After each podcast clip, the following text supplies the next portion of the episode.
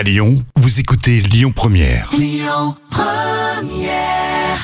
Jusqu'à 10h, le grand direct, Manila Mao.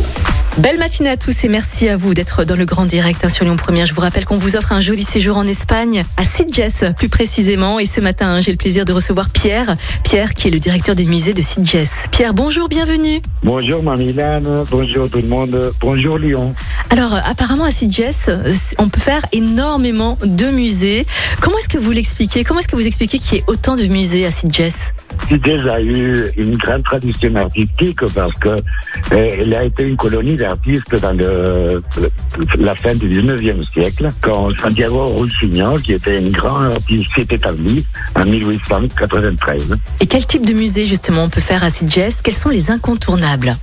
Alors, on a le Cauferrat, c'est la maison de Santiago Rossignol. Il est musée depuis 1931 et il abrite 2600 objets, œuvres d'art et aussi des objets en pierre, forgés, en verre, anciens, en bois, qui euh, était la collection de Santiago Rossignol et il est ouvert au public depuis euh, 90 ans. Après, il y a à côté le musée du Maréchal et, euh, et c'est la maison d'un millionnaire américain qui s'appelait Charles Deering qui s'est établi à Sitges en 1909 et maintenant il abrite une grande collection d'art euh, catalan de, toutes les périodes depuis le Moyen Âge jusqu'au XXe siècle et la fondation Stanfleet d'art contemporain qui nous offre euh, un point de vue plus moderne, plus contemporain de, l'art à partir d'un artiste suisse établi en France.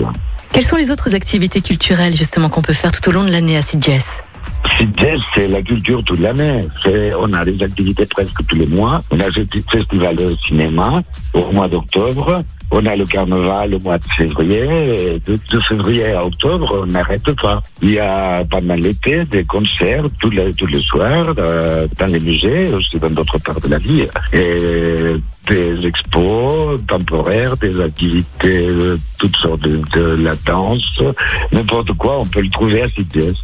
Euh, Quelles sont vos recommandations personnelles, Pierre? Est-ce qu'il y a une visite ou un coup de cœur peut-être ou une expérience à vivre que vous pourrez conseiller à nos auditeurs? Vraiment, euh, venir à Sitges, voir le Camp Ferrat, c'est une expérience unique.